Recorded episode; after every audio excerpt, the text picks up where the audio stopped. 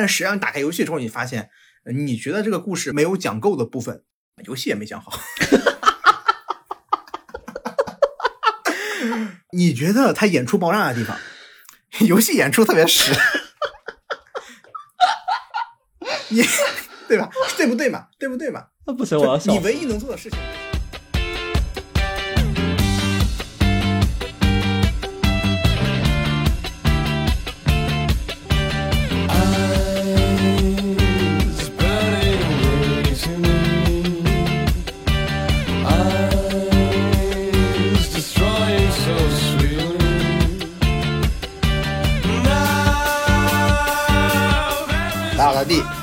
我是闲人。呃，这边还有一位不愿意说话的赛博幽灵 A 老师啊，这个，这个，这个，这我们这这边这一期要给大家带来的是这个《赛博朋克：边缘行者：电狱叛客》的一期这个动漫杂谈节目，能这么叫吧？电狱叛客，边缘跑手。啊，电狱叛客是前面那块，对不起，上来就错了。嗯嗯，就这个是这个意思啊，就是这个最最近那个非常非常火的一个漫画的一个啊，我们终于吃时赶上热的了，我们要做一期蹭热点的节目，一期这个动漫杂谈。我们我们我们最近不是一直在蹭热点吗？没有啊，最近哪蹭过热点了？你说哪蹭过热点了？啊，我们都在录 Spike 这种他妈一零年以前的日剧了，不是前几期不是什么啊？我们的游戏节目 TDS 我们的游戏节目，好吧？那不那那不叫蹭热点，那那个节目你只能当时做呀，你半年以后做 TGS 有用吗？游戏都发售了，我搁这给你预测呢。我说这游戏看起来真的很好玩，看发售一看是吧？多半差评，我看我我我我整这干嘛那？也很有乐子呀，感觉啊。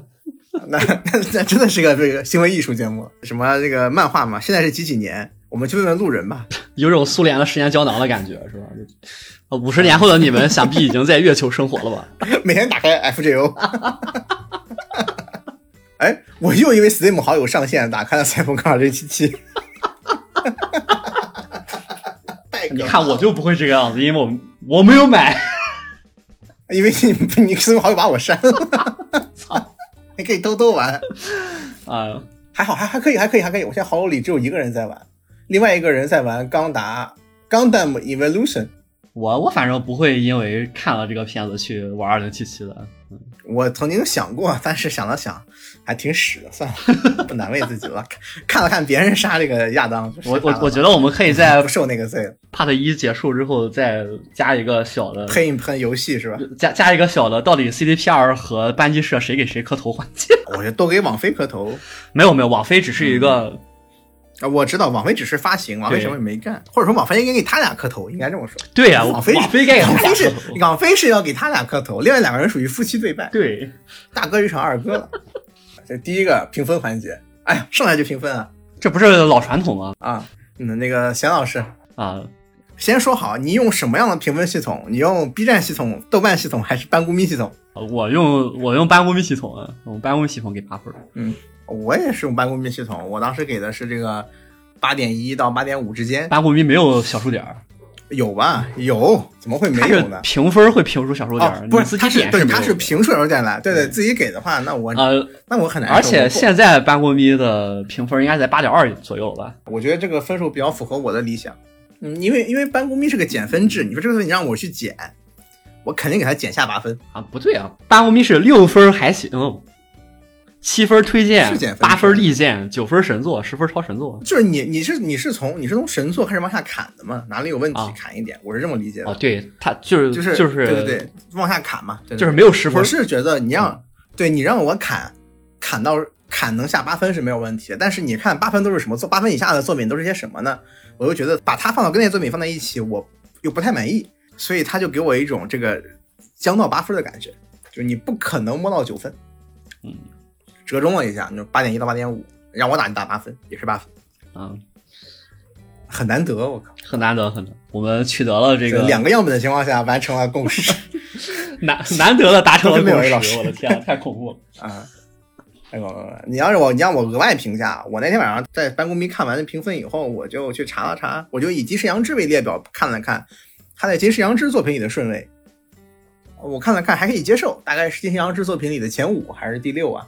呃，你排除掉有一些作品因为评分人数过高的它上面的情况，差不多啊，我觉得可以接受啊。然后我今天跟贤老师 嗯那个那个说的时候，我就弄混了班级社跟新阳之是吧？这班机社，呃对对，这个是这个确实是班级社很可能是最完整的作品，或者说最伟大的作品。呃，我我我还是坚持跟台长一样的观点，就是这就是班级社最伟大的作品。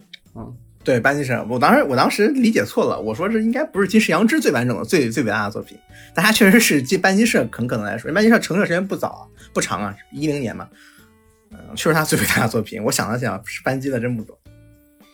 哎，主要是你看，主主要是班级他做的都是些什么呀？哎，忍者杀手啊，这是个好片。歪歪瓜裂枣，歪瓜裂枣啊！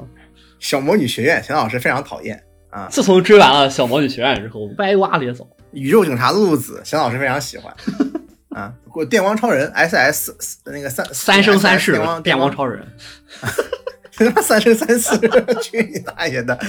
呃，电光超人就属于那种我觉得典型的七分作吧，啊，七到八分作品。这种时候他不不够抓人嘛？电光超人就你知道吗？他太窄了啊。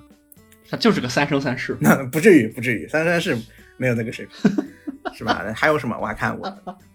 呃，斩斩不少女是他的嘛？是是，就我很不喜欢斩不少女啊。你很不喜欢斩不少女，那你为什么还要吹天门突破？那这是这这他妈能一回事吗？啊，我觉得差不多。那我问你，赛博坦星人打太极拳跟洪金宝打太极拳能一样吗？那肯定是赛博坦星人打太极拳好看呀，对不对？啊，一个道理。就作为作为作为非此类动画受众，感觉就差不多。我没有在《斩不少女》里看到我想看的东西，也很难受，你明白吧？呃，边缘行者没什么可喷的，这部作品，这部作品牛逼之处就在于它没什么可喷的。嗯，有遗憾吧？呃，他就是要这个遗憾，让你，要不然怎么会有这么多人打开了这个 打游戏？对对对，这个是真的。我，呃，我我稍微讲一讲我的这个经历的事情吧。就是我有高中很好的同学在北美，然后我们俩就是偶尔会聊天，在聊最近在玩什么。然后他那天晚上他跟我说说，你看赛博朋克了吗？我说我看完第七集。他说好了，不要再看了，不然会变得不幸。我说有这么刀吗？我说什么没见过赛博朋克，谁还不知道是个刀了？他说我睡觉前看完，早上起来，现在上班一个代码都不想写。他说结局也没有多 bad ending，但是我觉得节奏太快了，我根本没来得及去消化，后劲儿太大了，全顶在我嗓子眼里了。我们都知道赛博朋克是悲剧，但是十集根本不够你消化这个悲剧。那首歌你也不要听，越听越记不住，呃，越忘不掉。越记不住还是 然后 人忘不掉。这是这个，这是这是这是这个北京时间九月十九日晚上十一点，然后他在两个小时以后的这个九月二十日的十二点四十，悠悠的发一条消息：看完了吗？哦，不是，我笑死了，太过了。我跟个跟个幽灵一样，你知道吗？我说看完了，操他妈的，十集有点短。他说慢慢排毒吧。然后，然后他就跟我说说，这是游戏刚出的时候，很多曲子适合配着月亮听。结果这个感觉确实被这个班级社做出来了啊，这都是闲聊了嘛。然后我就跟他讨论说，这个漫这个动画的遗憾太多了。然后我们俩达成了共识，说都是 CPR 的套路，就是他的遗憾不只是剧情的遗憾，我觉得他有一些叙事上的遗憾，人物的感觉上的遗憾，这些遗憾很大程度上原本它作为一个独立作品都是一个遗憾的。对吧？可它偏偏是一款游戏衍生作品，以至于说你所有的遗憾仿佛都可以在游戏里获得。所以说，同时有一万多人在杀杨龙，你在游戏里只能解气，也只能解气。但是，但对对，但是实际上你打开游戏之后，你发现，你觉得这个故事没有讲够的部分，游戏也没讲好。你觉得他演出爆炸的地方，游戏演出特别实。你。对吧？对不对嘛？对不对嘛？那不行，我要你唯一能做的事情就是动画里面出现的场景，那些房间，它确实游戏里都有，有玩家找到了。瑞瑞贝卡的房间是在哪个哪个区哪个哪个号？你要把那一户的住户杀死以后，你可以他们在房间 去去纪念瑞贝卡。史上最容易的圣地巡礼。对。就就类似于这种情况，包括还有用各种武器去击杀杨重锤，但是这个遗憾和和你去看动画的遗憾是完全两码事。还有什么第四集他们两个接吻的那个那个地方在哪里？你需要用什么代码刷个什么东西 做上去？对，就这个作品遗憾不是剧情的一些遗憾，更多的是我觉得它篇幅以及班机只是班机所造成的它的篇它的篇幅是很很正好的，就这方面是没有问题的。它的剧本非常的完整，不不不不不，剧本是完整啊，剧本我觉得非常非常的完整，但是它有几集的节奏太好了，如果你用那个节奏去套每一集的话，你会觉得很不适。就是比如说，应该是曼格曼恩那一集吧，我一度认为曼恩那一集节奏会套在接下来每一集里头，然后看完之后不对，不是这个样子。然后他后面的剧本整个走向是一点问题都没有的，包括瑞贝卡的死，我觉得死的好啊，死的好还行。死的好啊！就这个角色确实就是该死，虽然死了你很不爽，但他确实该死。我意思说，就比如说曼恩曼恩那一集，他包括曼恩那一集的那个崩溃，那一集是如此的这个怎么说呢？一以贯之的一个节奏和一个情绪的递进，最后像那个水位终于灌满了之后，那个水面张力已经在杯子上面保成一个弧了，然后砸下来。那一集是个很好的一回，但是往那以后，我以那个回去要求后面的作品，就发现它逐步逐步的稀释掉了，它又不能玩，不能用那个节奏去追求品质吧，去展现后面的剧集了，所以我觉得太短了。它甚至它它不能再一次的把那个水面攒成那个样子了。是是，因为因为这就是一个分野嘛。后面的这个故事就，当你看到 David 他的这个身体装成了那个样子以后，你就已经知道接下来会发生什么了。自我毁灭你剩下的你剩下的几集就只是看着这个事情发生，嗯，对他自然不可能给你再做一个特别高潮的演出。你应该可以做，但我就 我就觉得没有做到，就是包括后面男男男女感情的这个处理，就为什么瑞贝卡人气高啊？是因为他在我们需要进一步的给予一些感情戏上的一个中和的情况下，瑞贝卡做出了做出了这一部分的这个贡献或者说地位，而并非是男女之间做出了这样的地位。这个角色怎么看呢？就按照 CVP 二的说法，要删掉他，不是不是删掉，他们原设里肯定这里安排的是一个跟班类型的角色，就游戏里那种是吧？对，应该就是一个普通的跟班类型的角色，就是个光头大汉，对对对，是个梳着小辫的日本人，光光头大汉，那个就没有没有脖子，跟二号曼恩特别像那种人，游戏里就是 是吧？就他就应该是这种角色，只不过这个在 CD 呸，在这扳机的这个强烈要求下，把它做成了一个萝莉体型。呃，而且做的要细腻很多啊！我觉得，我觉得这个就属于这个在五内的强烈要求下，这个蘑菇把这个 C 玩性转了是一个道理。就就就就是这个东西，就是大家喜欢，他很明白，就是我们需要什么东西，就是他这个就是日本动画人的直觉，日本动画人的这个刻在 DNA 里的东西，就是这个 日贝卡，就是呃，一定程度上经经典有点武断了，但我觉得经典恶趣味，对对对，经典恶趣味，经经典也不能算恶趣味，就是恶趣味，就是确实是。不完全是恶趣味，因为原先那个角色我也不我也不知道他们会原先怎么设计这个角色，但是这个角色设计还是比较成功的，还是比较成功。这个就是我经常说的这个日本动画片该有区别于别的其他的题材的一个非常重要的东西，就是恶趣味，不是这么好的东西啊。我倒觉得这次用的还还还还还可以。当时我看完那个瑞贝卡死，我看他他哥死，我脑海中蹦出来了两句金庸笔下的话。生育何欢，死亦何苦？粉 我身去雄雄生活，就真的，就是就是赛博朋克就是这个感觉。对，死就死了，死就死了，生亦何欢，死亦何苦？死就死了。我死之前最后一句话是你别他妈打扰老老娘说话。他们兄妹俩虽然死的有点快，但是真的是这还真的赛博浪客。这个也确实也是他剧本完整性一个非常重要的一环。对，这个没有虽然没有在我的大纲里写，但是。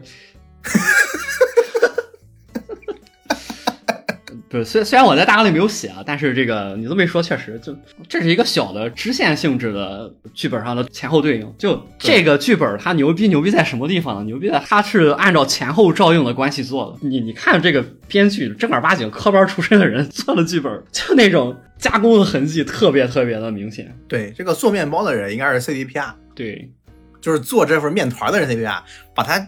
切面包的人应该是那个继承耀是吧？班机班机的那个班机那个老板，那个那个那个社长。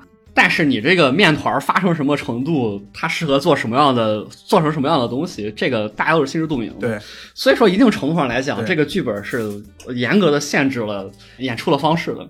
所以我觉得，对，实际上班机在这个这个作品当中，他的演出做的是非常克制的。我觉得前六集他的演出是怎么说呢？非常的如鱼得水。最后几集的演出非常克制，克制过头了。嗯，所以说我我觉得实际上不找班级来做的话，找个其他的那种比较大的，这个自己有自己想法，这个监督水平够的这个呃动画的公司，也能把这个做得很好啊。嗯，所以不一定，我是这么想的。你看能碰上谁吧，能看碰上谁吧。主要是班机有一点我很喜欢，是班机他们那个，这也不是班机吧，是他们那个监督的擅长的。我一直是我一直想吐槽的就是这个这个片子其实更适合让 UFO 和青木英来做。放放放放电是吧？也不是吧？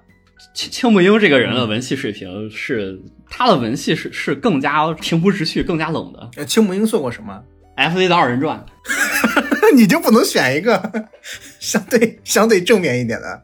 没有没有，我我是觉得就是青木英他的文戏是 UFO 加青木英这个这个这个组合，他是要比班机加这个金世阳之这个组合要更适配这部戏的吻戏的。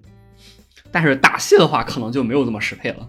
啊，对我也是同意。这个我主要是觉得班机打是适配。我们大家其实都觉得这个是靠打戏去选择了班机，结果没想到最后是靠文戏的征服大家。说实话，他最后那个在月亮上面亲吻的那个镜头，那个演出非常好看。但是，但是实际上这个东西我怎么看都是那个西蒙骑着那个红颜裸眼，这个继续回来吹剧本啊，这个剧本是做的非常好的，这个前后照应的剧本啊，太科班式了。最经典的就是三条线，第一条是这个 David 和他妈，这个线做的真的是贯穿全剧做的最好的。就虽然很短，，David 和母亲，对，嗯但是但是这个整个的感觉是贯穿了全局的。这个设计从一开始的这个第一集你要当人上人，铺垫出来的这种这个赛博朋克味儿，然后到他那个第七八集、八九集左右吧，他杀了一个那个员工，不是误杀吧？他杀了一个就是加班的。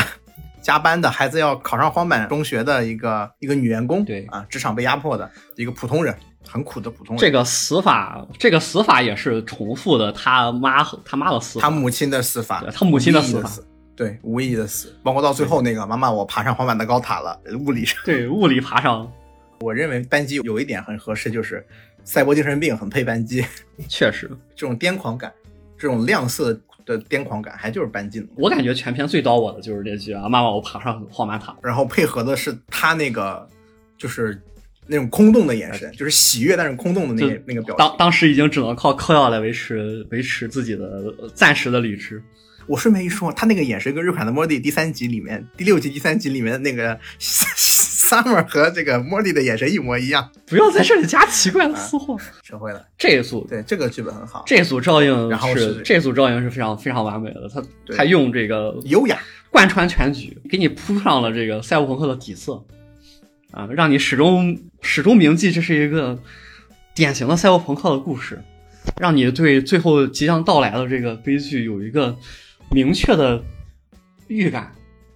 啊，这种嗯。这种预感是非常重要的，它能让你在最后这个结局到来的时候，这个接受的非常轻松。对，你会有一个保护性的外壳。对。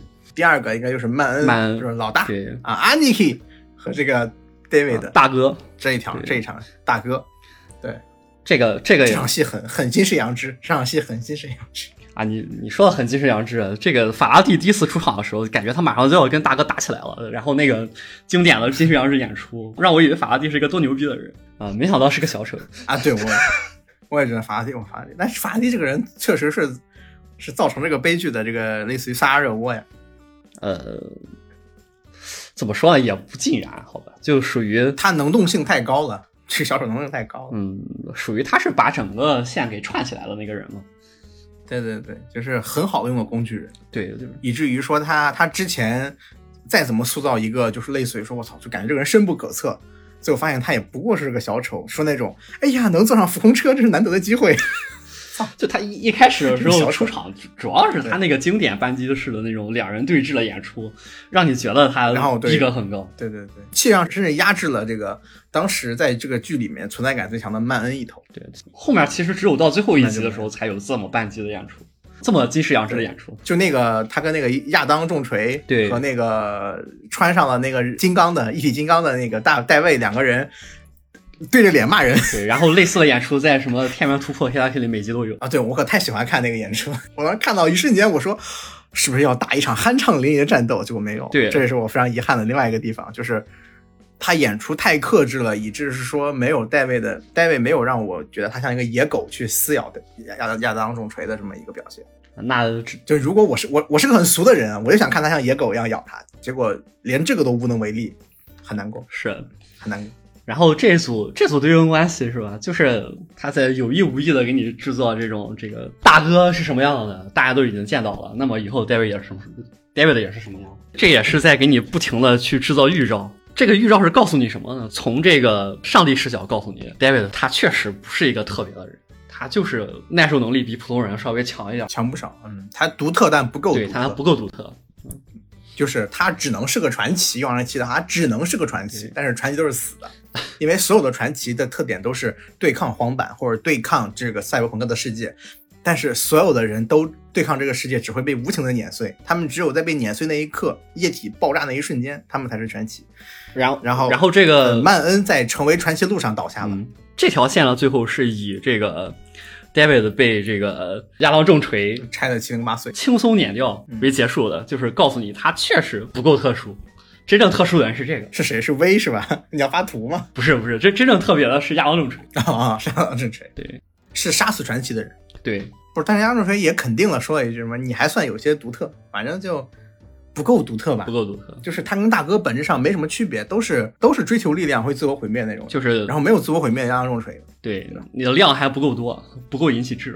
因为他穿一体金刚并不是一件轻松的事情。对，这整个的也是给大家强化这个结局会发生什么。因为你从前面这几集看出来，其实后面的剧情走向是他有可能说，David 他就是那个特殊的人，他就是能力更强，能成为一个更强的传奇人物，真的去干爆黄蛋塔。但是当下一集一出来，然后大家看到那个经典卡壳的时候，大家就明白发生了什么，已经陷入了下一个循环里了。对，当然，其实这也是为这个看动画的。与就相当于原创观众，什么原创观众？就是就是说，因为你玩过游戏的，其实都知道它的结局是什么。但是需要给他一个应该的死法，就是他势必要有这么一个结局。就包括说那个曼恩的那个很模糊的那个梦想，嗯，对应的大卫的这样的一个模糊的为别人而活的梦想，他都有一个。哦，对对，大卫这个人物的解析确实，他还有一个非常。这个耐人寻味的点就是他所有的梦想都是偷来的，对，都是别人塞给他或者他自己偷过来的。一开始他母亲的梦想，后来是他女朋友的梦想，曼曼恩的，然后女朋友梦想是在他梦想，他他还都实现了，这是这个人非常牛逼的地方。他母母亲的要求，他物理他用物理上实现了，物理爬上了高，太快了。然后曼恩的要求是强到成为传奇，他也实现了，他穿上一体金刚那一瞬间就已经实现了。然后那个上月球这个。这个任务他也实现了，我用很自以为是的方法实现了。这是第二条线啊，第三条线就是这个 Lucy 和月球这条线。我们从第二集这个 Lucy 这个人物出场，我们就知道了他想要逃离这个世界。这个人物本身就跟逃离是划等号的。他向你这个明确了，David 是不可能不沿着这条路走下去，然后什么退隐江湖这种东西，这是不存在的。他这条线就一直缠绕着这个 David 的这个主线，然后最后在破灭了之后，让你感觉意难平。就这个梦想其实也没有很美好。这个梦想就是就是逃避，就是逃出这个有荒马的这个世界。就是去月球这个梦想也是一个很很抽象的概念。对，月球是因为它月球没有没有霓虹灯，没有赛博朋克，没有一体改造，没有这些东西，对吧？对，这也就是这部片少数的几个扣分点了。就嗯，他让大卫物理上给他实现了。去他这一部分，他这一部分其实展开的是不够多的。对。他如果在后面的几集当中能够再去刻画一下 Lucy 就好了。后面几集 Lucy 掉线掉的很厉害。对，那个我这也不满，就 Lucy 这个掉档掉的很厉害。他本来把 Lucy 就放到了一个单独的线上嘛，就是没有跟主角团一起行动。他要他要，哎，还说谜语人该死。然后，而且他又做又做了一个怎么说很偷懒的行为，就是谜语人。是吧？我觉得所有的谜语人的这种的设计，往往都跟编剧偷懒，或者说编剧说我。想不出辙，给你随便给你来来个来个谜语人，硬给你来都有关系。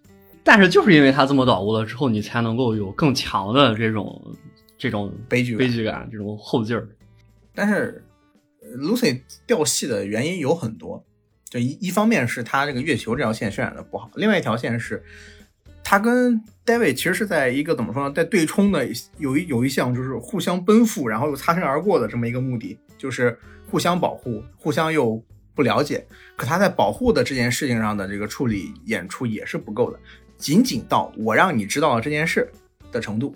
呃，对对，虽然有一个线下暗杀环节，但是就就这么一幕，对，但是不够。第一是不够困难，不够危险。你们意识不到 Lucy，就我从事实上我明白 Lucy 在为 David 做了什么样的事情，包括之前害死曼恩的事情，那个就是类似说，就是说把那个谁头颅炸掉这件事情，都是为了保护 David 做的，因此因此害死了曼恩和那个肌肉女啊，名字记不住了，大哥和大嫂。但是这对大哥大哥和大嫂，但是这些内容都怎么说呢？不够清晰且有分量，它只是一个很简单的事实，让你知道了。它跟 David 条线上的这个一步脚踏实地的一步一步的这个感情的堆积相比是非常薄弱的。对，也就是为什么这，我觉得也是为什么国外这个 不论是国外还是国内外，这个 Lucy 的人气都不是很高，相对跟他理应的人设相比，人气都没有很高，人气相对来说就嗯应该叫没有那么没有想象中的那么高，就是对没有那么想说那么那个霸权，反而是 Rebecca 这种，说实话一看就是那种一看就是个搞笑角色，对吧？就是又矮又胖，说有点怪，就是小矬子。对吧？可爱可爱型角小矬子，偏向于喜剧角色。一开始被人当猫一样搬来搬去。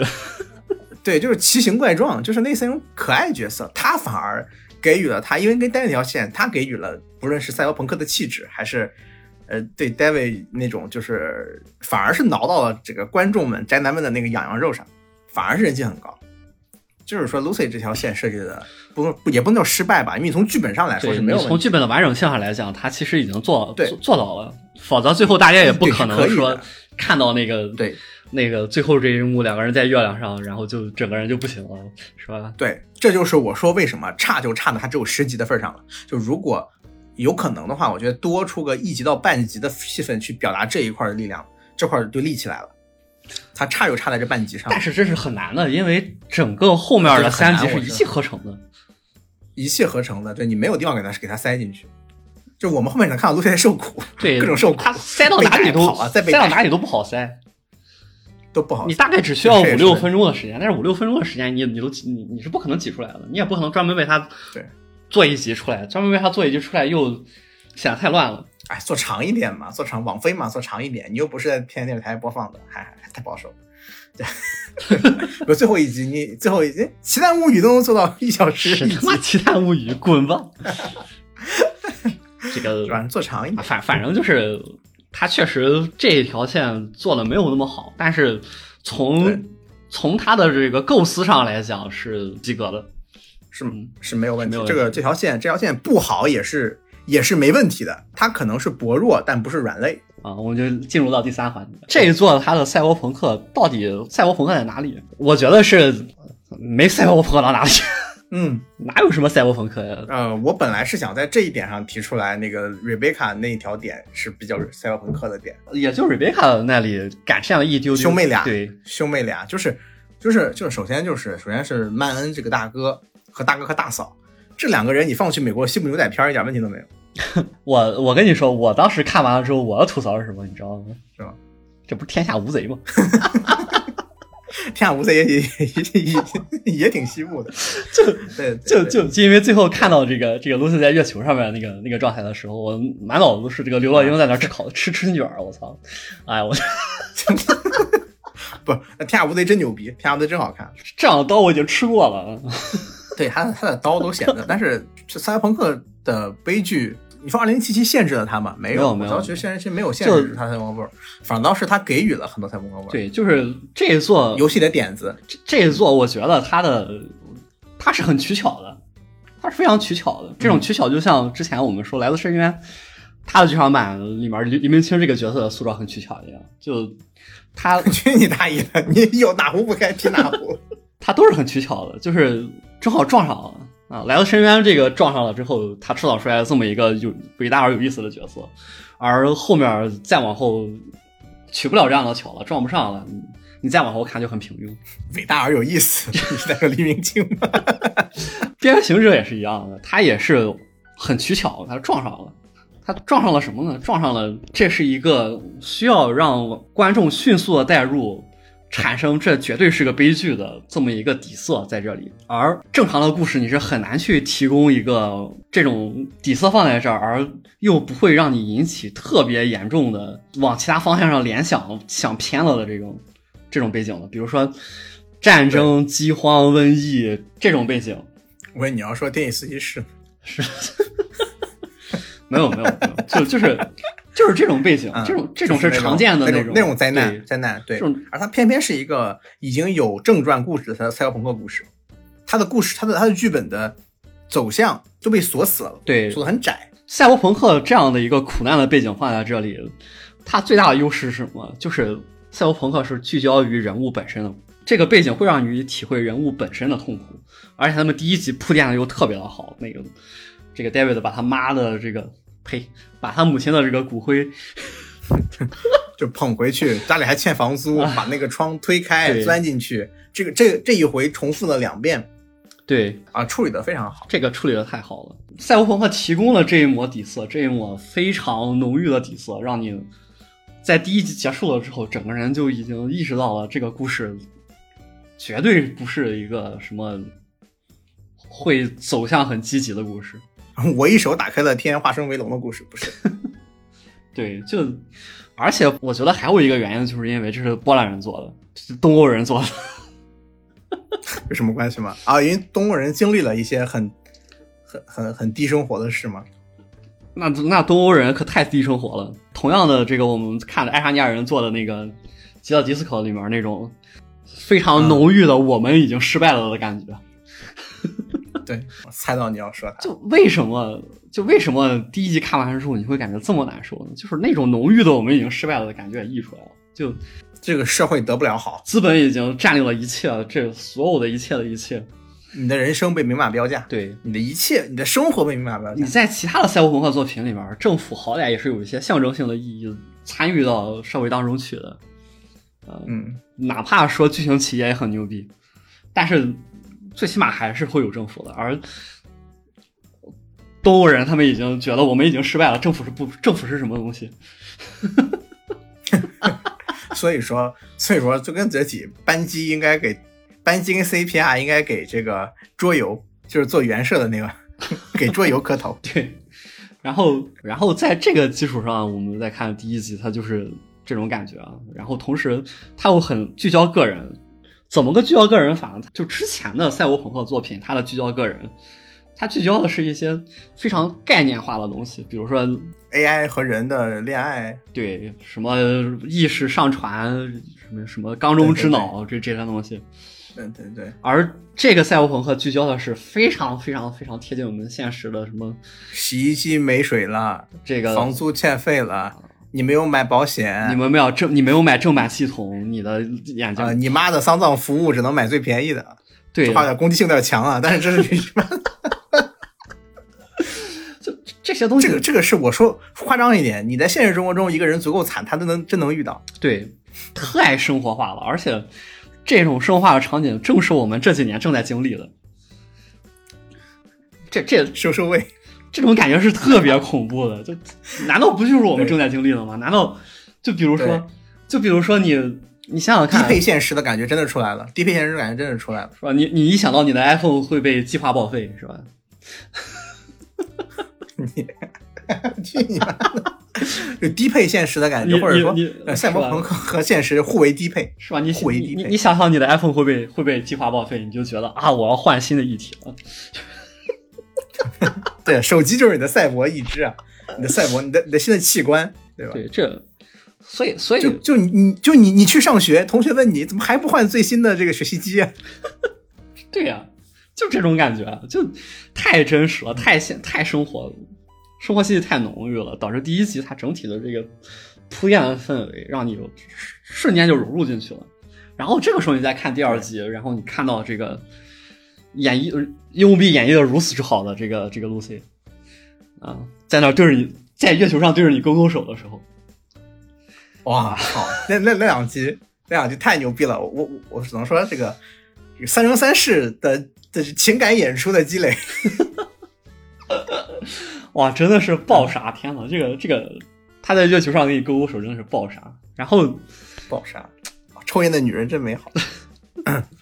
啊，当时当时我还以为我还以为这是一个什么坏女人坏女人故事，必不可能，必不可能！这个故事已经惨到没有给坏女人，坏女人已经插不进手了坏女人在这故事里是好女人，没有没有，就就后后面还是有坏女人的。呃没有脸的坏女人。嗯，齐薇是吧？当然，这个没有脸的坏女人是属于剧情需要，就是、呃、太工具了。这个他前两集做的就真的是特别的好，就这种你在第一集已经痛痛苦到这种程度之后，在第二集感觉自己马上得到了救赎，然后这个救赎又是那种不清不楚的，是是蓄意蒙骗的，又是饱含真心的。对你分不清楚他到底是在给你袒露真实，还是就是为了等人。我发现一件很恐怖的事情，我刚才喝了杯喝了口水，发现水里有口虫子，水已经咽下去了，操！很难过，太痛苦了，更痛苦了。所以所以说，实际上这个赛博朋克的底色是为了第二集的这这个 Boy Meets Girl 的美好，美好美好，美好。所所做的铺垫。So get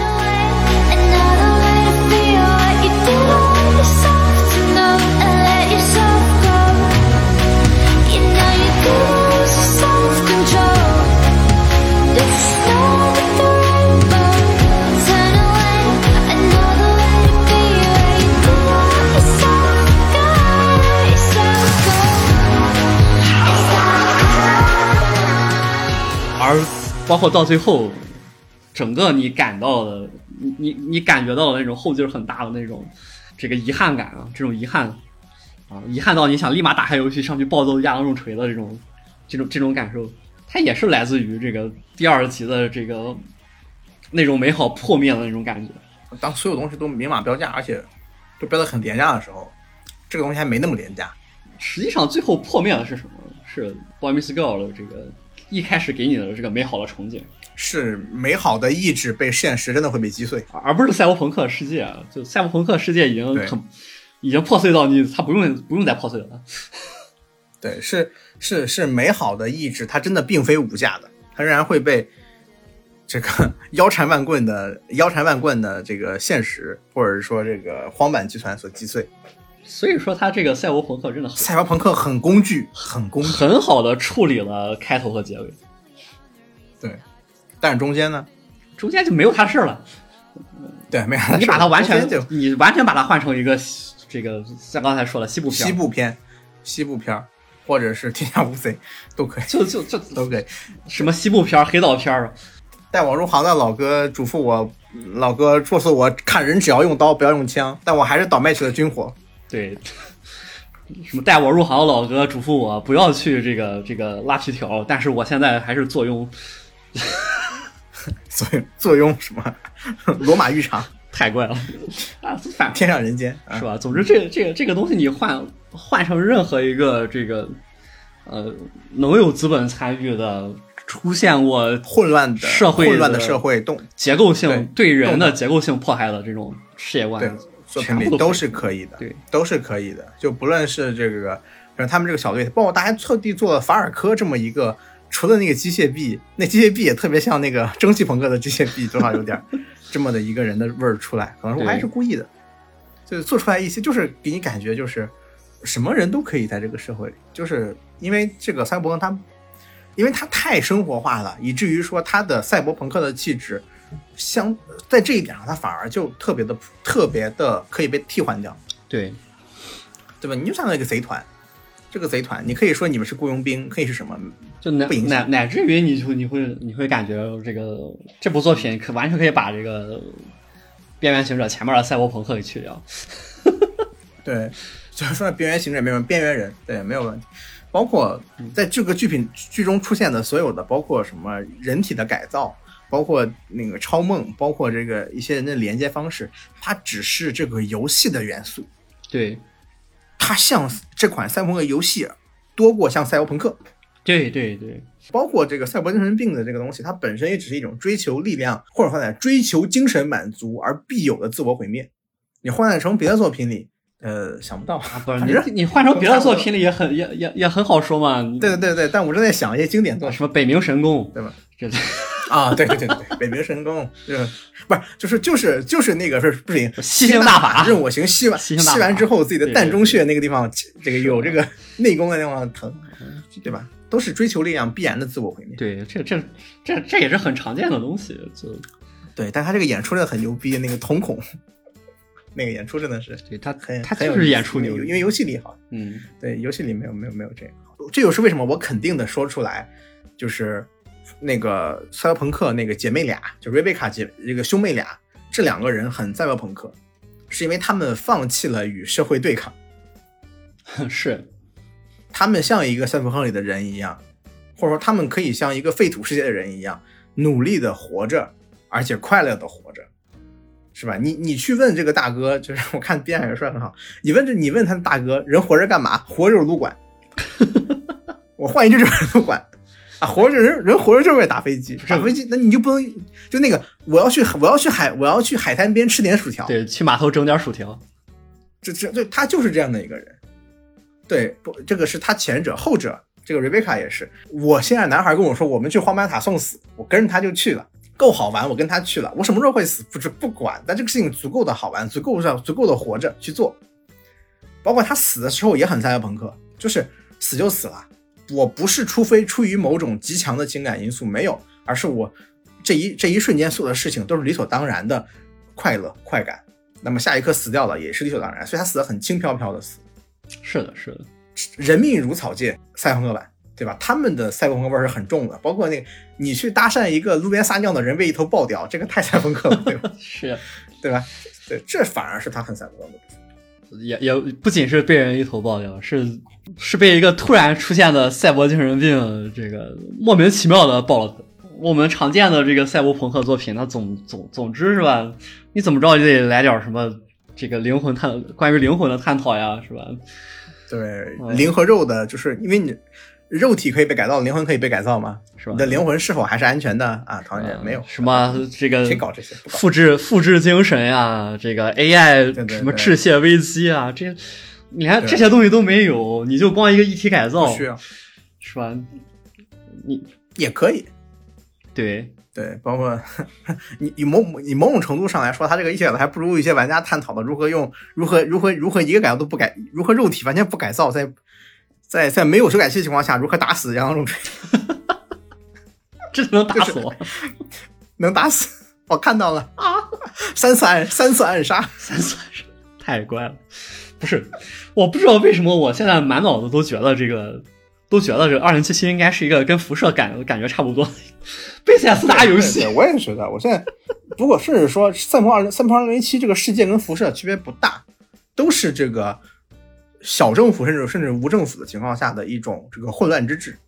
嗯，尤其是看他们介绍说几个势力之间互相争夺啊，怎么着怎么着，然后二零七七整个的世界观，其实它的赛博朋克味儿，我感觉我作为一个没有玩过游戏的人，感觉就很没有这么浓。然后我去，我我这么说了之后，就有玩过游戏的人跟我说啊，那只是因为这个 David 他们这个小队水平还不够行，没有接触到这个更往上的东西啊。啊，确实，你是不知道什么确实还没有什么枪 AI 就在外面，这个啊，确实还没有，就是惊鸿一瞥，包括它里面讲那些什么大设定，七多年前的黑客把这个世界的，把整个互联网变成了支离破碎的呃这个这个本地局域网。对呀、啊就对就就包括他们跟我说什么，你看这个这个 Lucy 去捡垃圾，他是干什么呀？巴拉巴拉说了一些这些东西，然后我才发现哦，哦，游戏里设定这么多，然后你就真给我光讲了一个这种故事。对，但是表现的不够吧？就是说还是说表现不够的。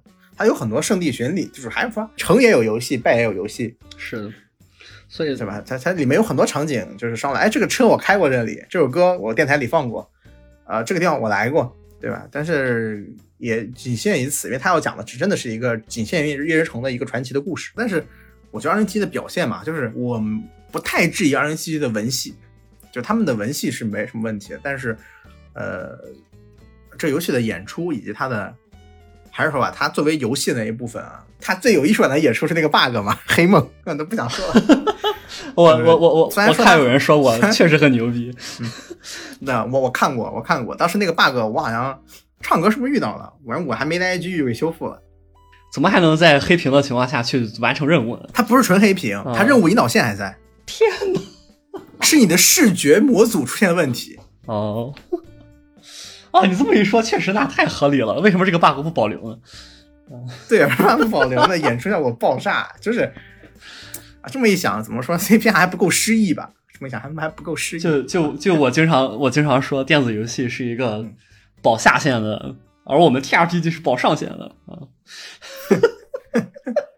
嗯，不过不过话又说回来，他这个 CPR 这个公司，反正这两年丑闻不断，不论是万智牌不昆特牌里对这个我们这个，反正就是说这公司现在这些公司性很复杂。现在别人问我值不值得玩，我都会说你买个盗版自己玩。你要真觉得不错，你去什么，你去再去买，因为这个作品它欺骗性太重了。当年那些宣传一个没有打，就比圣歌可能在我看来可能还要恶劣，因为我没玩圣歌。因为你没玩这个儿，太怪了 这真的太恶劣了，你知道吗？恶劣疯了啊！我我我要说，幸亏我换换电脑换的晚，我要是早换了，我也预购。没有没有没有，但不是他这个我也没预购，我买的挺便宜的，因为当时是那个什么，但是我被他坑点钱倒无所谓，毕竟我因为他买了换了显卡，错过了之后的这个这个 这个挖矿挖矿高潮，我从这个是很安全的，对吧？这个我感谢安 CPR 在这一点上画了大饼，让我让我有极强的这个性能上的这个呃这个怎么说呢？焦虑这个危机感。对焦虑，让我成功避免了真正的焦虑啊，就是矿卡满世界都是矿卡，我该怎么办的焦虑。嗯，我我也只能说，还好我去年买买的时候这个下手够早，够果断。虽然钱多花了，但是现在不用焦虑自己电脑上装的是矿卡 哎，你不是你是台式，你不是你不是台式还好，啊，不啊，笔记本也会吗？笔记本也也会拿去 也会拿去挖矿。我操，太他妈恐怖了！这也很赛博朋克好吗？你所用过的一切东西都可能是资本给你翻新过的。而且你还完全不知道。趴兔趴兔，没有没有，我们展展开再说一下吧。这个就真的是最上乘的悲剧了。就哈姆雷特就是这样的嘛，是吧？哈姆雷特就是个标杆，但是哈姆雷特除了这个之外，他还有更牛逼的戏中剧。但是啊，这种创作就是让人欲罢不能。就这种你这个人物放在这里，他性格就是这样的。你看着这个事情如你想象中那样，他是以后势必会因为他这个性格，自然的发生在你的面前，然后你又完全无法拯救他，因为这个屌人就是这个样子啊！这种无力感真的是太棒了。我我我反正我对这种这种东西是欲罢不能的啊！这也是为什么我会特别喜欢那句那个那个妈妈我登上荒坂塔了这个那一段，他完全没有曾经忘过任何的这个，哪怕是偷来的梦想，就完全不会为完全不会想自己到底想要做什么，自己想要做什么，自己想做的事情就是纯纯粹粹的，别人想让我干什么，他的干什么。他的人生好像唯一的乐趣，自己乐趣就是耍帅。也没有吧？不是不是不是耍帅，就是他他最自我的时候是那个第一集去上学，自己插着兜从楼上跳下来砸一桶，然后一一脸谁都不屌的屌样走到学校里去，一路上走来走去的那个屌样，那是那是他那才是他自我。那是这是十六岁的小孩子的正常表现啊。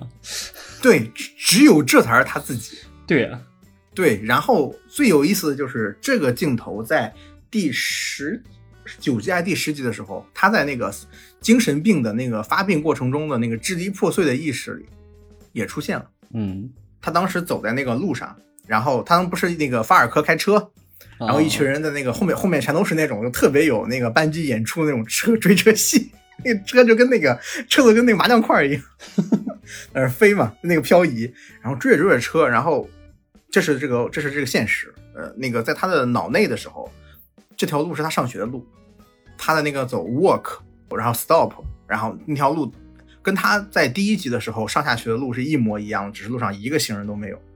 对他脑海，当然他那段演出还有另外一个点，就是他所有的地方，包括马路牙子，包括他从第一集要从家楼上跳到垃圾堆里然后下来的那个高台，都是一个 fallen down，都是一个坠落，前面就是悬崖，你要不要掉下去？啊，那这个演出是为了对应他那个最后一针，对无路可走的最后一针。但另一方面，当他打完这一针之后，属于这个十六岁小男孩的那个最后那一刻自我也将被完全冲碎。他那最后一幕被法尔科的车自己撞碎了，那个幻影撞碎了以后，代表他此时此刻只能为别人而活。他被撞碎那一瞬间，彻底杀死了自我。他能做的只只有为曼恩而活，为母亲而活，为还有谁？为 Lucy 而活。嗯，也就也就也这也就是为什么瑞瑞贝卡死那么不不不明白，他没有瑞贝卡而活着，剧剧本师傅也不给你设计。太怪了，能不能不要再说了？就是太败犬了，天哪！太虽然了。虽虽虽然我说太败犬了，但是我是完全不把它当成一个败犬看的，就是呃，他的目的他从来没有争，他也不是做一个情感支持，他更像是一个为了让观众们喜欢的角色。不败犬这个东西，只有在这个呃这些年纯粹的日式作品里才会有。他不败犬，他仍然很你说伟大也好，他仍然很怎么也好，他这个角色的升华与否和他是否能取得感情胜利是毫无关系的。，对，所以他根本不败犬。而说白了，败犬这个说法也仅存在于日漫圈子里面。媚宅测评，日本，你不能你不能扣不能扣这个帽子，不能扣这个帽子。二零七七啊难道就不是媚宅作品吗？啊，你媚的是赛博朋克宅、游戏宅，嗯，对啊，不是，我意思是说，就是，呃，只有完全服务于男女感情这种这种类型的角色，他往往才会有败犬这个说法。但瑞贝卡这个角色，他服务于的赛博朋克这个世界，对，他对男主的感情就，他对男男主的这个感情设计也是服务于他是赛博浪客的这个设计。对，所以所以我一直就很想强调，就是不要再说什么班机，呃，班机努力留下了这个萝莉角色这个这个梗了，然后然后用这个梗来吹班机了，没有必要。啊、但我还是挺喜欢这个角色的。瑞贝卡这个角色，她好好不是好在她是个萝莉，不是好在她是一个什么，当然好，她确实是个女性，可能是个比较好的事情，不是好在这些东西上，她好在好在好在她是一个呃，是个女性这点是也很好的，好在她是个女性，好在她死的很死的很很很坦然，死很很死很快，死的好在他所有的动物形动物习性，操 什么东西？动物习性都是赛博朋克所的人所具有的习性。他跟曼恩、戴维这种具备一定不是道德吧，就是戴维是一种一种道德或者说一种那个执念的人相比，他是更像是一个活在赛博朋克里的一个一个边缘人。是的，他是真的边缘人。对他好就就是，如果之前没有这个角色，就完全没有，那班机加上去，那就是假设有这一点的话，那班机牛逼。假设之前这个角色设计的也不这么好，那班机把它设计成这么好，那班机牛逼。但如果之前已经有这个角色了，班机只班机只是单纯的把它换成一个一个一个肉腿萝莉，那那我虽然也很喜欢吧，那就那那那就不能说是班机有多牛逼了。是的，当然，我们从商业性考量来说，确实是你把它把跟一个光头大汉比放在一起，我觉得还是还是还是很有必要换成这个瑞贝卡的啊，但是他就没那么牛逼了。是的啊。总的来说，这个这个以上就是我们对这个片子的点评。就难得一见，我们达成了非常非常 非常非常一致。非常非常贴切的、非常一致的这个共识。对，对，因为因为因为这个好作品啊，首先要说它好不好，最简单的东西好，好了你去思考，发现它不好，或者发现它不遗憾。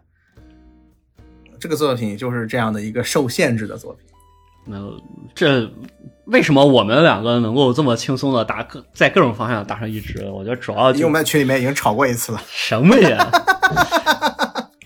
不是不是，是我是我之前发现跟他的分歧来源于我这个错估了金世阳之跟班机社的这个协同性啊。啊，为为为什么会发为什么会这样呢？我觉得主要的原因还是因为这个剧本剧本的整体的这个学院派的风格太重太严重了，就我们啊很轻松的就可以给他做阅读理解。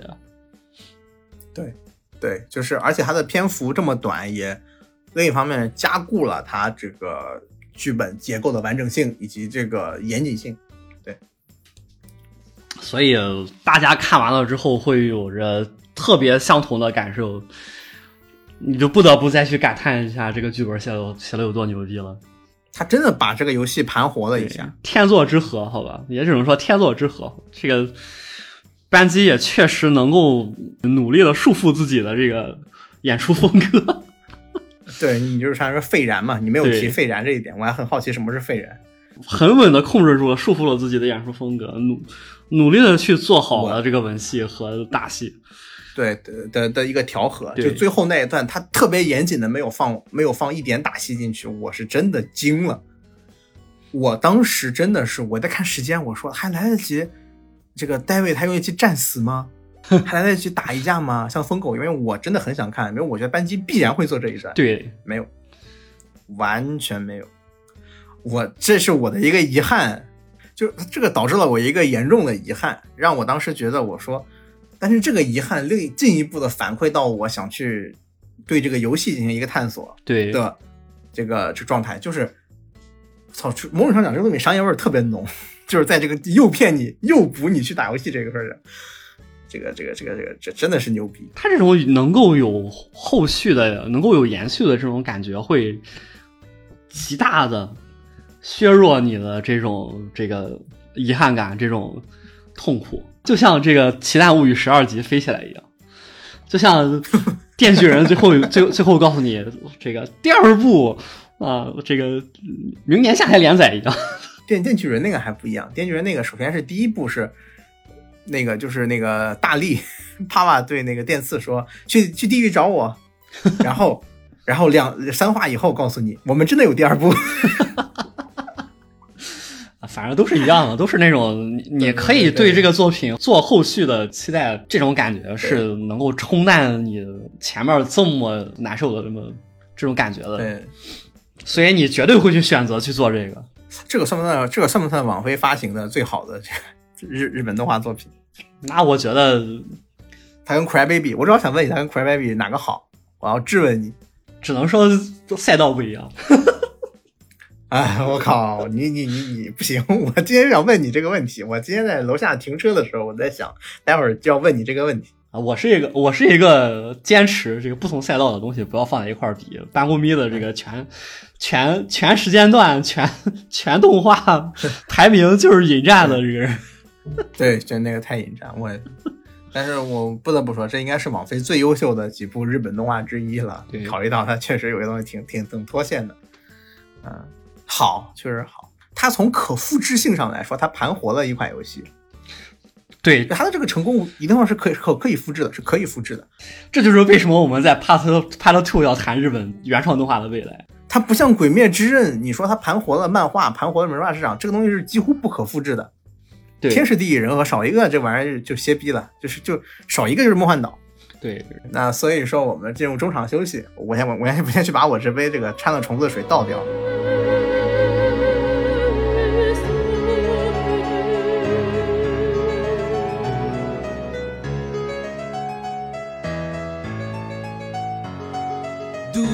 impossible, see the invisible. Row, row, fight the power, touch the untouchable, break the unbreakable. Row, row, fight the power, power to the peeps, power for the dreams. Still missing piece, scattering so incomplete. With me that once incredible soldier from underground. See how easy they all fall down. Digging through the court to see the light. Let's get out of here, babe. That's the way to survive. Got top of the head. I'm on 啊 the，我们进入 Part Two。那那我们进入 Part Two，我们来谈一下这个 赛博朋克的成功，绝对是可以复制的。它真的可能某种程度上代表了一种可能未来的可能性，而且还是一种我觉得非常乐于见到的可能性。我觉得吧，最近的这个日本动画片儿现在已经逐步的活成了一个附庸的样子，这个漫画啊、小说、游戏的附庸了。嗯，对啊，为什么这么说呢？是因为做原创动画现在已经是一个特别费力不讨好，而且非常难做的事情了。虽然说二一年和二二年都有非常不错的原创动画，但是这并不能改变大部分的原创动画都是看着就要记的这个颓势。你这个个例是不能够代表总体的。这个我作为一个动画中心主义者呀，这个这个什么叫动画中心主义者呀？就就就是之前我在节目里面说的啊，呃如果一个东西出了动画，我就去看动画，原作我是绝对不会碰的，在我看完动画之前。那 之前也是这样的，吃完之后打个补丁，啊，是吗？我完全不记得了。定语后是山东人，山东人，山东人。这就是我的动画中心主义，因为我认为动画是一个更加优质的媒介。我我恰恰相反，我能看原作，这小说可能不看。我如果是漫画原作，我基本上能看漫画就看漫画。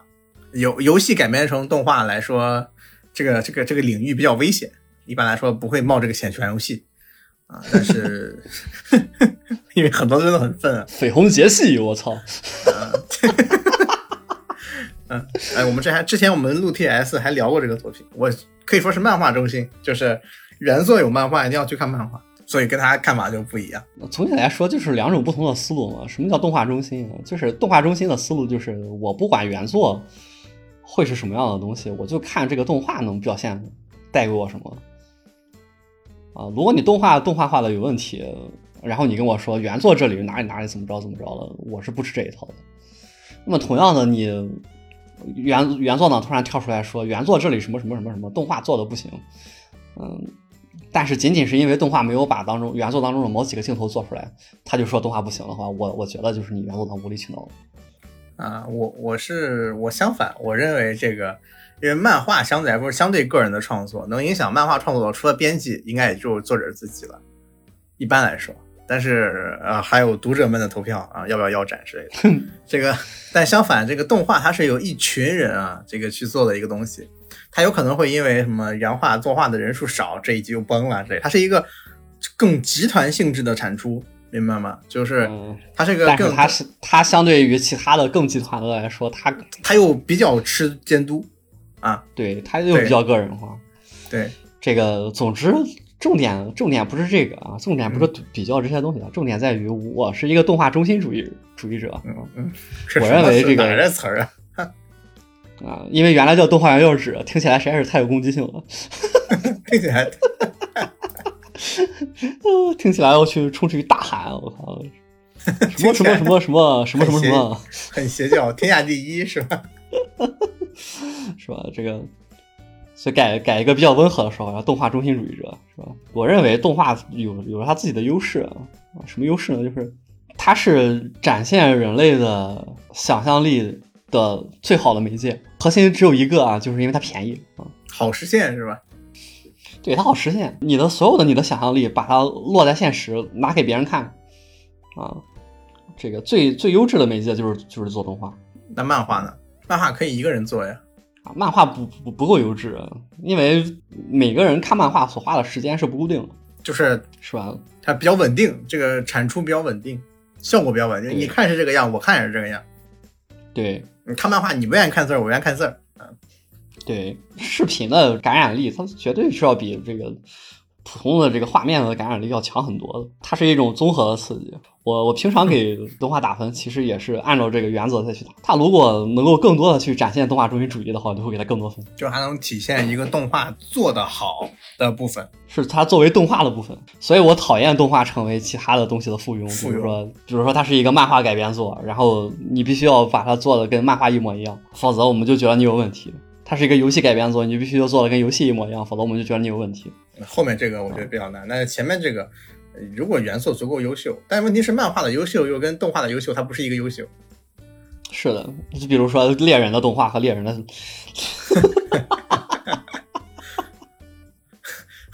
猎人的这个动画真是在努力的还原原作了啊！我吐了，哇，太恐怖了！有声小说，对，有声小说。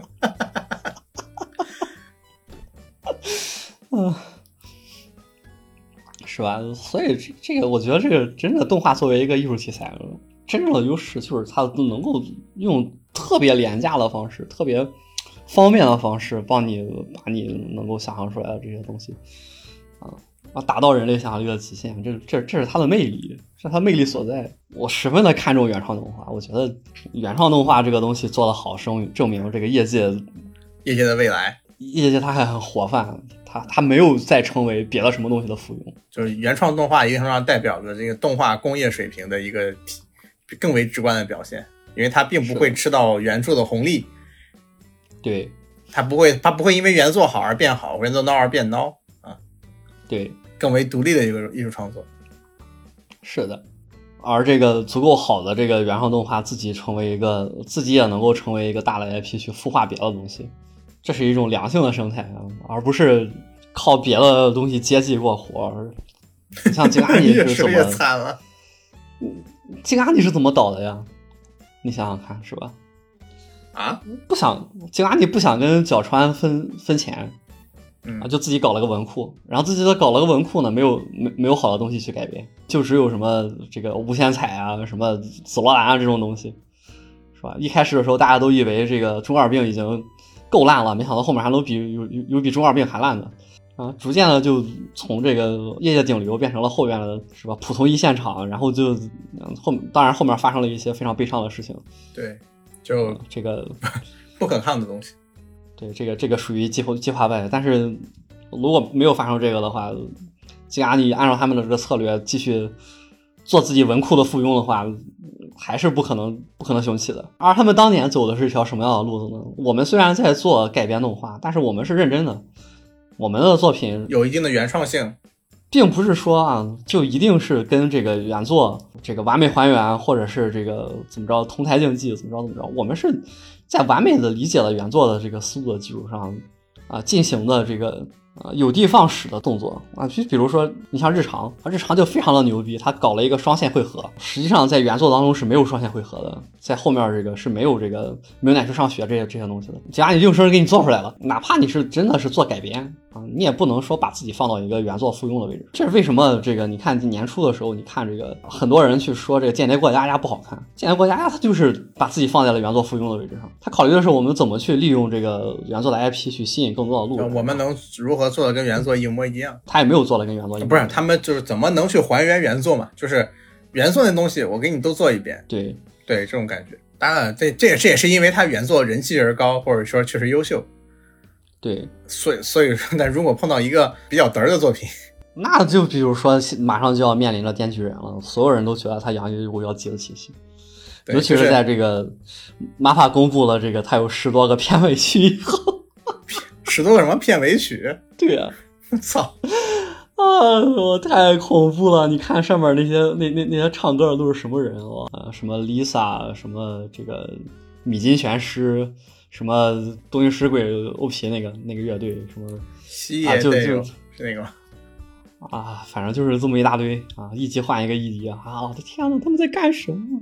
太怪了，这个呃感觉是个毫无意义的东西，他要这么做干嘛？炒热度呀，就利用原作的人气。但问题是，这个《电锯人》本身就是一个前后节奏差异异常巨大的作品，就在漫画追连载的过程中，或者是在漫画阅读过程中，它不是问题。可是，在你在观看动画的时候，前后节奏不连贯，其实是一个怎么说呢？就是再来一般来说会给你很糟糕的这个观看体验的一个一个一个事情。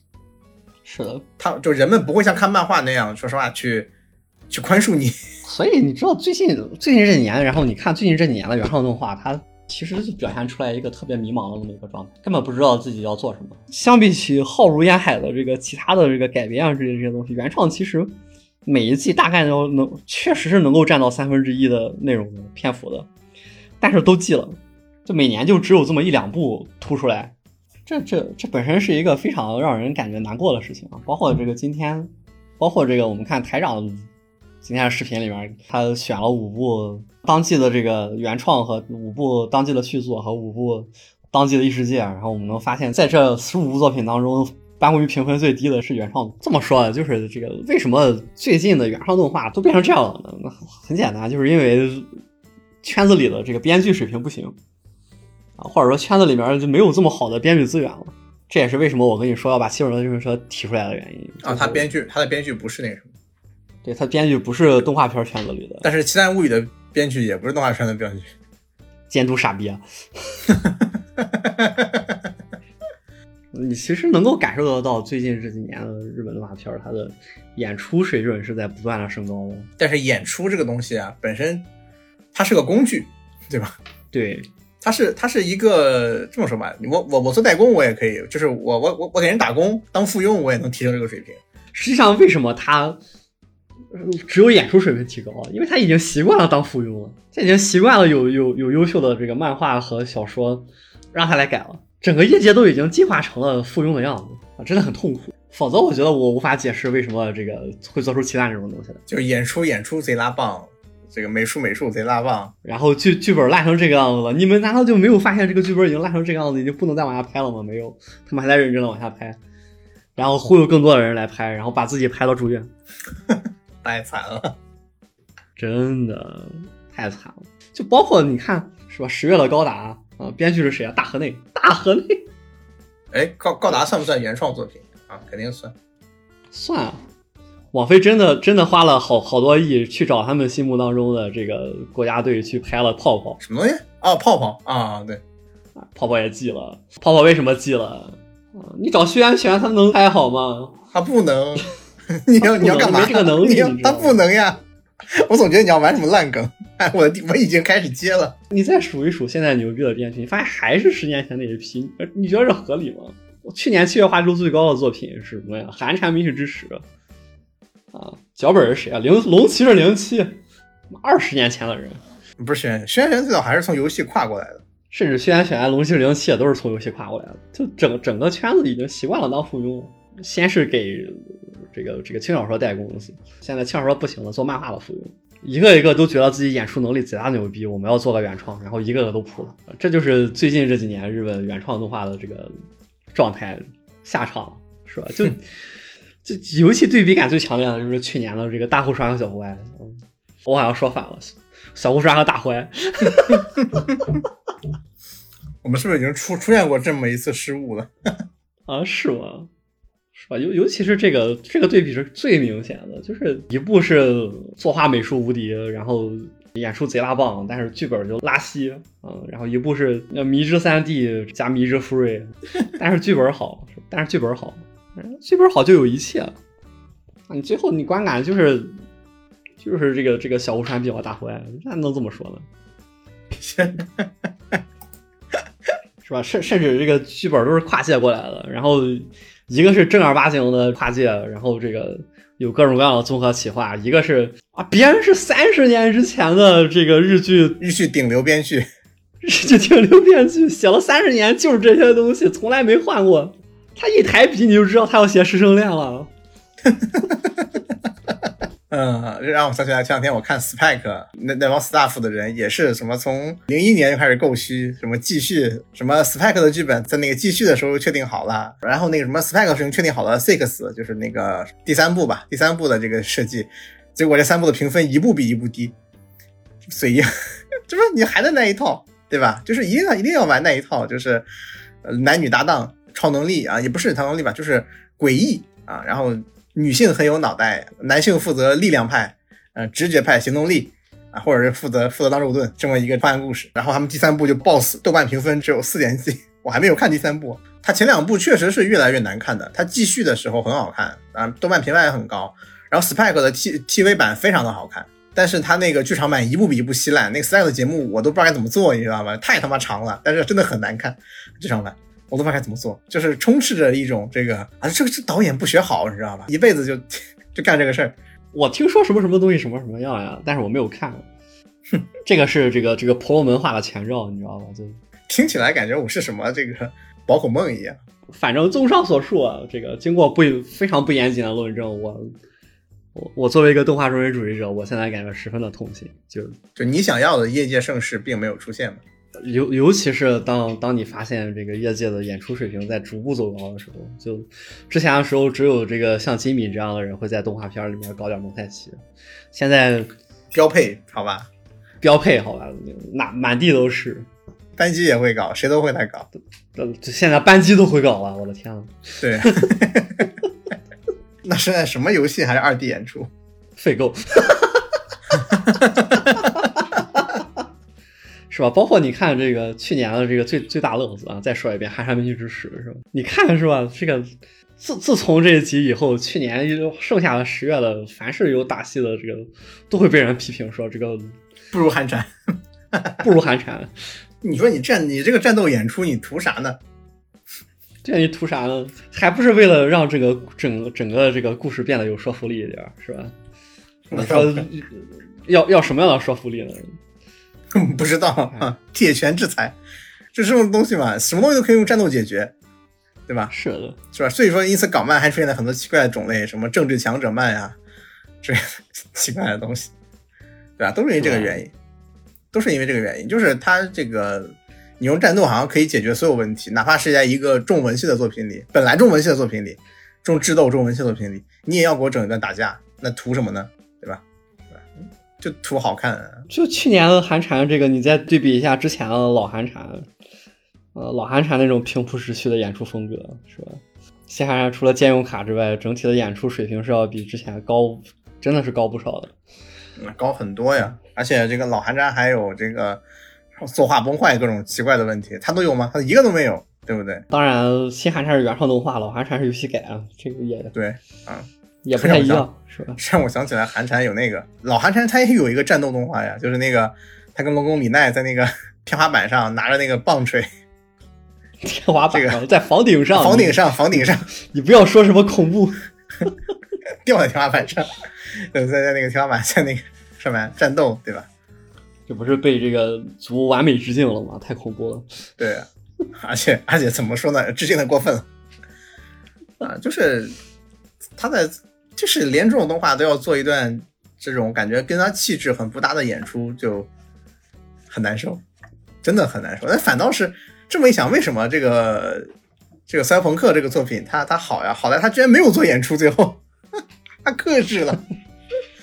对呀、赛博朋克这个这个作品就真的就是，你能感觉得到有一个好的编剧能够对业界有多大的提升，就连班机这种文戏给大家完全的刻板印象就是只会做燃起来了，对对对。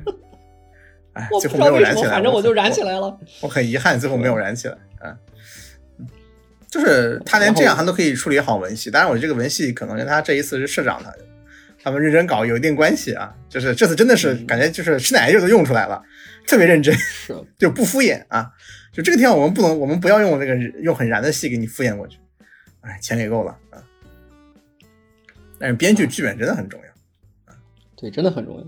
就它作为一个原创动画，真的是取得了空前的成功。对我们之前好像也会更多的提到监督的作用，不论是我们还是很多人。但实际上，这个现在想想，剧本真的也是很关键。为什么这个样子呢？市场就是这个样子。包括这一季，这一季这个这个 Licolis 啊，哎呀，我的天呐，太恐怖了！我我觉得这个作品真的就是，它能有这么大的讨论度，就是日本原创动画的耻辱。就是因小岛秀夫嘛，不是？小岛秀夫都爱看。它有这么大的讨论度，就是因为现在是营销为王的时代了。有好的 GIF 可以剪到短视频里，有贴贴方便大家这个很轻松的就拿下来看。甚至还有安倍剧情，然后然后剧情是什么屌样子，大家就不用管了，毕竟是为了粗暴的饺子，这样就结束了，就没有追求。包括这个隔壁的这个这个文也是管护了自己的作品，但是整体而言就是一个小品，没有在很认真的写啊。总之就是让人感觉非常的难受。这一季最火的两个原创，都不是个好的原创。就现在的话，就是你就算不是做这个附庸，你自己做原创，你也仅仅是想要为醋包点饺子。就是好像你是为了其中的某某个会大卖的元素而去包的饺子一样。这个感觉，我感觉我在看假面骑士有有非常类似的这个感觉，就是当年那个 Build 它有一个梗吃烤肉吧就火了，一瞬间就破圈了。从此以后，每次都会给主角设计一个很尬或者是很乱七八糟，而且或者说是那种就是你怎么都不是演出，就是表情扭曲、用力到浮夸的一个特色动作。然后让让让这个作为它的一个特色，然后去出圈、去破梗、去人气，进而达到他们卖玩具的目的，就完全忽略了剧本。有的时候为了让一个角色讨人喜欢，往往也会出现一些副作用，就是这个觉得非常讨人厌，最后大家想判断他死，完全把剧本的节奏放到特别特别拉胯啊！这是这两年咱们其实他也因为它也算原创嘛，对吧？它没有什么范二次元，范二次元，对吧？它也是原创，也会出现这样的问题，就是因为它的，然后它的编剧每次啊骂骂到死，就这几年真的是日本这边的编剧就莫名其妙的就到底儿了，你就觉得，呃你这两年除了这个跨界的之外，也就只有 Back Arrow 这个，但是《Back Arrow》它本身它是一个反时代作品，对它不是一个现代动画工业会有的作品，也不是，就是它它它建立它它能让人觉得好看，是建立在一个是你阅片量已经阅了很多的这个机器人动画的基础上，反过来它身上踩在了无数的前辈的尸体上，就前面前辈无数已经这个年老的这个身体上，然后才出来这么一个作品。它不是，它也不完全是靠编剧取胜，所以它的编剧在某些节奏上就是有魔像有魔力一样啊，说我要看下一集，我要看下一集，我要看下一集。就总的本质上是在消费这个剧本创作的一些点子。你可以看到有特别年轻的新的监督，呃，演出，呃，这些厉害的人出来。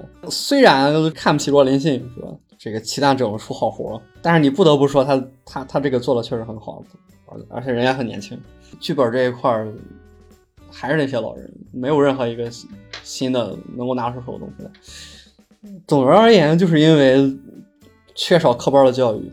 你就像杜航这种杜航这种人，现在都能够混到动画圈子里面去做脚本了，包括什么小太刀啊之类这种，就 哎，你 你做到这个职位的这，是海参仇啊，是钱老师。你做到这个职位的人都不是科班出身的呀，你去是吧？你你你问问大河内是学什么？社会学。但是好像社会学出身做编剧的还真不少。哦，那个那个副 什么那个这个宫崎英高，什么宫崎英高？宫崎英高更更相当于监督，好吧？啊，对对对，不很难描述这个人负责什么，总之这个人负责了很多东西。啊，没办法，这个人也是个明星制作人啊，就所有人在他手底下的光环都会被盖掉。包括这个钢铁魔力也是，钢铁魔力甚至还出一个纪录片啊，我是怎么从这个一个什么什么什么什么到写书文花名的，就是啊我的，我我从从什么来着，家庭主妇还是什么来着，忘了，啊反正就是我想起来那个我的区长爸爸，没没什么关系、啊。突出一个这个，哎，我之前这个对业界没什么感知，我现在就能写出好作品来。而相对应的，你看这个赛博朋克是吧？啊，这就是很正儿八经科班出身的编剧写出来的东西。起码是有足够编剧经历的人。对你，你你你你能感受得出来，就巫师三的他的这个这个剧本做的有多多优秀啊，是吧？虽然我没有玩二零七七，但是我玩巫师三。不不不不不，吴十三的剧本优秀，那人家那是正儿八经的这个小说家给你做的，那那又是另外一个故事。他除了小说之外，他自己也是有自己的这个不是这个人是有钱就行，他接过很多商单，他有充分的这个看碟下菜的这个创作能力。就那个那个那个那个巫师三的原作者名字我忘了啊，我我我我我说的是 CDPR，他肯定也有自己的改编，包括啊，有有有，包包括石之心这个这个剧本也是，石之心总不是这个有原作的吧？不好说，因为他直接就被请过来写的，你知道吗？这老头，那老头说了，你给我钱我就写，一点那个咖位都没有，你知道吗？贼牛逼啊，那那那我们不举巫师三例子了。总之就是这个，我们我们上上上一节分析的这个，我们在上一节当中分析出来的这个这个科班出身的这编剧，这科班出身的编剧甚至能压制这个班级的演出风格。他能让班级社足够克制的完成他们要要求做的东西，这是很了不得的事情。这并不是说他们这个这边要求你使用这样的演出而是因为你的剧本好，大家都能够知道你这个剧本好，所以塞不进去对对，你的剧本对就塞不进去，我 我来做那个部分了。对，所以说就必须要按照你这个剧本来。我我真不知道这个这个能够给业界带来多少冲击，我真的希望这个能给业界带来点冲击，少点小台刀。血海深仇啊，邢老师。但是就是很难，就包括这个《兽娘动物园二》也是，就是什么空降太子过来搞，哎，不是每一个太子都是三太子，不是这里说的是怪猎那个三太子，卡普空那个拯救了卡普空的那个太子爷。哇，你也你也你也别说这个了，有这个这个传说不还诞生了这个退队流吗？哪部传说来着？情热传说还是哪哪个哦传说？哦哦，情啊，这个呃，情热传说，情热传说，就是说他让一个看似为女主的人退队了，就宣传就宣传欺骗。日本这边的整个泛二次元这边的科班出身的编剧就是少，游戏圈科班出身的都不多，不多也不多，也不多，是吧？动画圈科班出身的也不多。游戏剧本本来就不是那么重要的东西，而且两边竟然还竟然还共用编剧，对，大家突出一个，因为自己对这个东西有爱，所以就来了，而不是因为我会做这个我就来了。已经很久没有见到如此完整剧本的一个动画作品了，真的是。